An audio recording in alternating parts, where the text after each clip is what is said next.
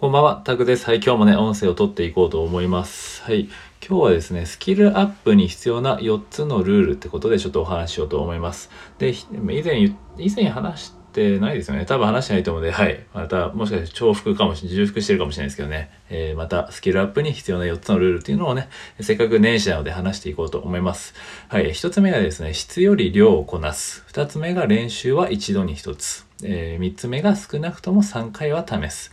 え4つ目が安全な状況で練習するっていう、この4つですね。はい。なんで、こう伸ばしたいスキルにやっぱ集中して、えーまずは質をね、気にせず量をこなしていくと。で、まあ一度や二度ね、うまくいかなくても気にしないで、まあ失敗ね、気にしないと。まあ失敗した時の方がね、えーなんだかんだこう学びってやっぱ大きいですよね。まあだから失敗してもいい、え環境を作る。っていう意味でもね、こうやっぱり安全な状況で練習するっていうのはそういうことですよね。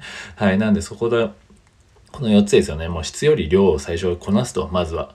ね、で、まあ最初の、本当に最初の段階ですね。で、練習は本当に一度に一つと。まあよくビジネスとかだとね、選択と集中とかって言いますけど、本当にその練習をね、いろんなことをやりすぎないって感じですね。一つ、一度に一つと。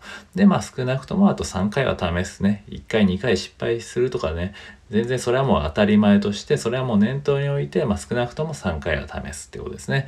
はい。まあ何でもこう、英語の参考書とかでもね、3週ぐらいはやった方が本当に身につきます。で、まああとはね、安全な状況で練習をするっていう感じですね。はい。まあそんな感じで、えーこれは別にいろんな本当にね、えー英語とかね、えー何でもこう、まあスポーツでもスキルアップのために本当に必要な、えこの4つのルールだなっていうふに思います。これ何かで見たんですけどね、何かはちょっと忘れちゃったんですけどね、えすごく、えーためになるかなって思います。はい、これからね、まあ、この年始ね、年が初めになるといろいろとこう目標を立てると思うんですけど、まあ、これからね、何か新たにスキルアップしたいって時にね、ちょっとこの4つを思い出してもらえるといいなと思います。まあ、何よりね、まずは量、量ですね。質より量ですね。この音声もそうですし、まずはね、質を求めるっていうよりは、まずはね、必要をこなしていきいきつつ、まあ、どんどんスキルアップしていきましょうって感じですね。